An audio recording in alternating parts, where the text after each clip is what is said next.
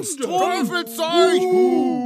Weg mit dem Dingen! Sie werden es kaum glauben, aber die Wuppertaler hatten zuerst Bedenken gegen die Bahn. Sie fürchteten um die Moral im Tal, weil die Fahrgäste in die Fenster der Häuser blicken konnten. Sogar die Mieten an der Strecke sanken.